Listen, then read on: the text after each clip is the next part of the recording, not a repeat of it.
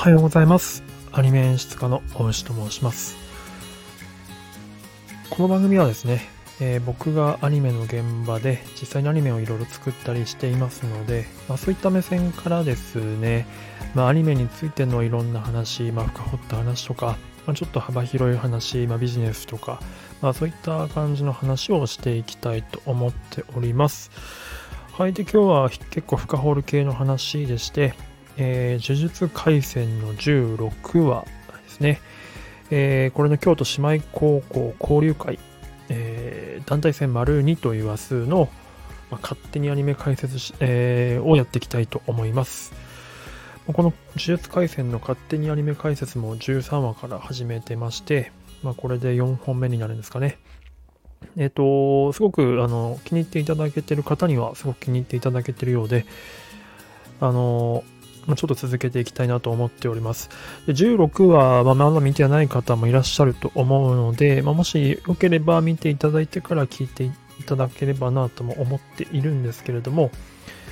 まあ、今回の話数の、えっ、ー、と、ことで言うと、うんと、まあ、ちょっと、あの、まあ、結構シンプルな感想になってしまうとは思うんですが、まあ、面白かった部分と、あ、この辺、すごく良かったなっていうところを個人的に思ったところ、で、その理由とかっていうのを話していこうと思っています。まあ、なので、これを聞いていただくと、またちょっと、なんか、新しい呪術改正の見方ができるといいんじゃないかなというふうに、まあ、そうなると嬉しいなと思っております。はい。ではですね、まあ、全体的なことで言いますと、うんと、まあ、すごい取り留めもないというか、素人っぽい、素人っていうとあれだ、あれですね。まあ、なんか普通のあの、感想になっちゃうんですけど、レイアウトがですね、まあ、めちゃくちゃかっこよかったですね。うん、めちゃくちゃかっこよかったです。で、これについてはちょっとちょこちょこと話していこうと思っています。で、あと2点ほどありまして、えっ、と、細かい配慮ですね。これ原作と、まあ、見比べていただいたりとか、まあ、あとちょっと前回の話数と、まあ、比べると、まあ、個人的にはすごく細かい配慮、まあ、見てる人にへの細かい配慮がすごくされてるなというふうに思いました。で、えー、3つ目がですね、すごく個人的にクスッとするような面白ポイントがあったので、それをちょっとご紹介していきたいと思っております。はい、えー、と、レイアウトがまずかっこよかったっていうところなんですけど、まあ、レイアウトっていうのは、まあ、画面のまあ、どこにどうキャラクターをどう配置して、で、まあ、カメラをどう置いてっていうような感じのことをですね、うん、はい、各カットのレイアウト。がかっこよかったんです。で、これがなんでかっこよく見えたかっていうのことなんですけども、まあ、作画力がもちろんあるんですが、あの、レイアウトのバランスとして一つ、あの、ポイントとして僕がなんとなく考えているのが、まあ、いわゆるこう、ケレン味っていう言葉を僕らの業界でよく使うんですね。ケレン味っていうのはもともとは歌舞伎の、えーと、用語で、まあ、まあ、いい意味でのハったりみたいな感じです。実際にカメラで映すとそうは絶対に見えないんだけど、画面を映えさせるために、えーと、バレない範囲でかっこよく見せるための嘘をつくっていうことですね。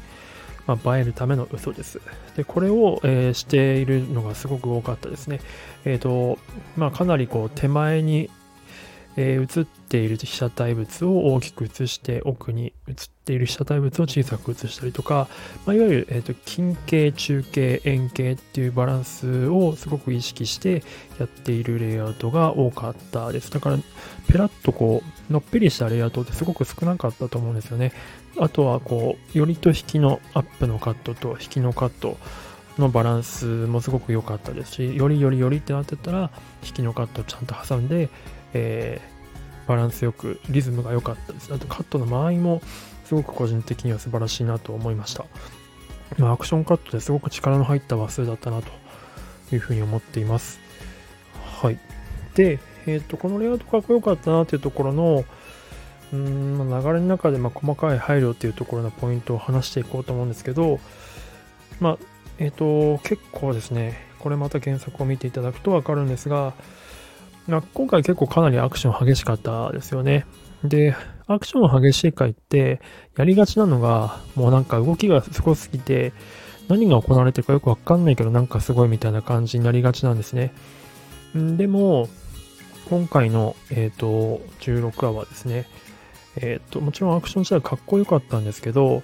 キャラクターの立ち位置とか、キャラクターがどういう動きをして、何を狙って、えー、どういう風な芝居をして、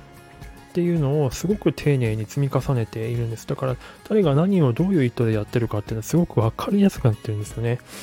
で、かつ原作で繰り広げられている、え、格闘シーン、特にパンダとメカ丸の格闘シーンのところが、すごくこうう、なんて言うんでしょう、広げられててですね、原作よりもはるかにえー、と時間をとってカット数を積み重ねて描かれているんですけどそこのバリエーションもすごく豊富であの地形を利用したアクションもすごく良、えー、かったですしキャラクターの位置を見失わないようになっている工夫もされてたんですね。それが本当にすごかったなというふうに思いました、まあ、具体的なところで言うとえー、とまず最初のあの、まあ、細かい配慮で言うと、ね、あのパンダと、えー、釘崎があの京都港の魔女っ子みたいな、すいません、ちょっと名前ど忘れしたんですけど、人とやり取りしてる中で、メカ丸があの狙撃、パンダを狙撃するシーンがあると思うんですが、その時にパンダが何かしらこう察知してメカ丸の方を向くっていう芝居が、えーと、アニメの方ではしっかりと描かれてるんですね。原作ではパンダがメカ丸に気づいてるかどうかっていうのは正直わからないんですけど、ちゃんとパンダの耳が何かの気配を察知して察知してピクッと動くカットを一瞬挟んででパンダがそっちの方を向く何かの方を向くメカ丸の方を向くそしてメカ丸のあの遠距離狙撃攻撃が発動するっていう流れになっててすごく、え丁寧でした。うんとあなんか突然なんかパンダの耳がないくていきなりピューンとレーザーで撃たれたとしたらといきなりすぎて見てる我々がですねポカーンとしちゃうんですけどちゃんとそういったところの配慮がされてるのが演出だなというふうに思いました。であとはメカ丸の登場シーンですね。メカ丸がその狙撃した後にえっ、ー、とまあなんか林の中から出てくるんですけどこの時にメカ丸は最初影で覆われてるんですね。真っ暗なところから影がこう送られるっていうんですけどうんと影がですね下から上に向かってはけていく、ま、あの木の影から出てくるのでで登場するっていうのがすごく分かりやすく暗闇から、えー、日の元に出てくるっていう感じの、えー、芝居がですねしっかりとその影を送る演出によってですねあなんか出てきたってことが分かりやすくなってたりとか、うん、ありました。あとはウルトラスピンですね。その後を繰り出す、えーと、メカ丸の、まあ、なんか右手をなんまあ、完全になんかアイアンマンを 意識してるような感じのキャラクターですけどメカ丸って。なんか右手をこうスピンさせてですね。うんとパンダを攻撃するんですけど原作だとなんかどういうウルトラスピンがどういう技なのかよくわからないんですがアニメだとちゃんと,、えーと、ジャンプしてですね。でその後その肘から出るなんかロケットみたいなので加速してえっ、ー、とそのスピンしている、えー、金具で、え、貫くドリルで貫くみたいな技がちゃんと描かれてるんですね。これもすごく丁寧だなと思いました。であとはえっ、ー、とメカ丸ですね。メカ丸とパンダの決着がついてあの本体の方メカ丸の本体の方がまあパンダの言葉によってちょっと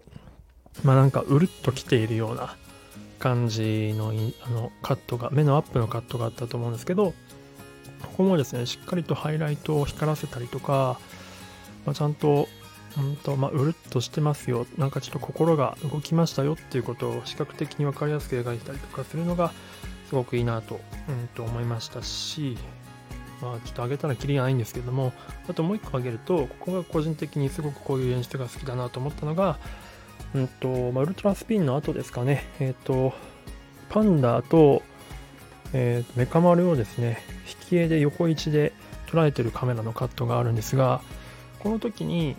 森の中ですね、えっ、ー、と、パンダが右側にいて、左側にメカ丸がいるんですけど、真ん中に、画面の真ん中にですね、木の、うんと、幹が2つ入ってるんですね。で、これが完全にその画面を隔た隔たせていて、まあ、その樹害であるパンダと、うん、とその樹害をにうんと、まあ、見下しているというか、人間と樹害を明らかにあの一緒のものとされたくないと思っているメカ丸とのその明確な隔たりっていうのがこのレイアウトだけで分かるっていうのが、まあ、非常にこの空間の断絶ですねっていうのがすごくこういいなと思って見てました。はい、ということでですね、ほんと細かい丁寧な積み重ね。あの後その、んと、屋根の上で戦うシーンとかもすごく原作よりですねアイデアが広げられてて非常に良かったですね。はい。素晴らしかったなと。僕にはあんな演出はなかなか多分できないので羨ましいなというふうに思って見てました。はい。でそしてあと個人的な面白ポイントを挙げていきます。えー、っと、まあ、パンダに尽きるんですけどもえっとまあまずはあの、まあ、気づいた方もいると思うんですけどあのパンダがですねただのパンジャパンダじゃないっつってオラオラオラって言って メカ丸を攻撃する、えっと、乱打する結構序盤の方の戦闘シーンのとこなんですけどあの時のオラオラオラがもう完全にあのジョジョの丈太郎スタープラチナのオラオラオラを真似てきっと関友さんがやってるんだなと思ってですね非常に面白かったですね。はい。やあれは個人的に一瞬本当にあの小野さん小野大輔さんがやってるんじゃないかなと思ったくらい思わずクレジットを確認してしまったぐらいですね似てたのでさすが関友さんだなというふうに思いました、えー、でそして2つ目ですね、えーと、これもクスッとしちゃったんですけど、えーと、パンダがゴリラモードになってですねえっ、ー、とパワー重視のお兄ちゃん方って言ってでメカ丸を攻撃した時にメカ丸がガードするんですがなんかガードしても内側に響くって言ってでその内側に響く理由が何だかっていうと,、えー、とパンダがですねこれがドラビング防御不能ドラビングモードっていうんですけどこのドラビングモードっていうのをここで初めて出てきたのにもかかわらずもうすぐその次のカットでですね、えー、とメカ丸がもうドラミングモードが当然かのように次にドラミングモードを食らえばみたいなことを言ってるのが、えっと、なんでお前そんなスラッとドラミングモードって取り入れちゃうんだよと思ってちょっと笑っちゃいましたね。はい、あとは、えーと、パンダの赤ちゃん時代の回想の時の声ですね。まあ、これも多分関友さんのお遊びだと思うんですけど、えっ、と、面白かったです。まあ、こういうね、お遊びがあるのはやっぱりいいですね。多分、おそらくですけど、これは、うんと、こういう発注は多分アフレコ時にしてないと思うんですよ。上太郎みたいにしてくださいとか、えー、パンダの赤ちゃんの感じをすごくこんな感じでやってくださいみたいなのを言ってないと思うんですよね。まあ、絵柄を見て多分関島さんのアドリブというか あの想像の範囲で遊びを入れた感じの、えー、芝居がなったんじゃないかなと思っていて多分すごく笑いが起こるアフレコ現場だったんだろうなというふうに、えー、推測しております。はい、という感じですね。まあ本当に今回の明日を改めてまとめると、細かい配慮がとてもされていました。うんと、次の動き、えー、何が起こるかっていう手前の、えーと、段取りをちゃんと踏んでいるのと,、うんと、どこで誰が何をどういう意図でやってるかっていうところがしっかりと,、えーと、カメラではあの描かれていたので、えー、すごく見やすい画面になっていました。動きは激しいけど混乱は全然しないという丁寧な作りになっていた。ものすごく工夫が見られました。えー、そして面白ポイント、著書の丈太郎のパンダですね。えー、あとドラミングモードをすんなり受け入れるムカメル。そして、えー、パンダの赤ちゃんの声ということでございました。で、来週はね、あの、マッキさんと、えー、っと、みわちゃんが戦うシーンから始まるっぽいので、非常に楽しみですね。はい、ということで、次はまあ、今、今日火曜日の放送ですけども、木曜日の収録配信なので、まあ、前日ですからね、まあ、エンディングをやるか、まあ、もしくは、なんか、ジュジュトーク、なんか Spotify でジュジュトーク、えー、イタドリの声優の、えー、っと、方が、ジュジュトークってラジオやってるっぽいので、それについての自分なりの、なんかレビュー、業界者目線レビューみたいなのをしてみると面白いかもなとか思ったりとか、えー、しておるという感じでございます。えー、改めて火、木、土の配信になっております。でそうしたあの何か、えーと、今回の放送でわからない点とか疑問に思った点とかもっと聞きたいとかあとはまあ全然この放送に関係なくても他の放送でうんと、要望、ご意見、リクエストある方はですね、Google フォームの方にお便りいただければと思っております。ではでは、最後まで聞いていただいてありがとうございました。素敵な一日をお過ごしください。ではまた。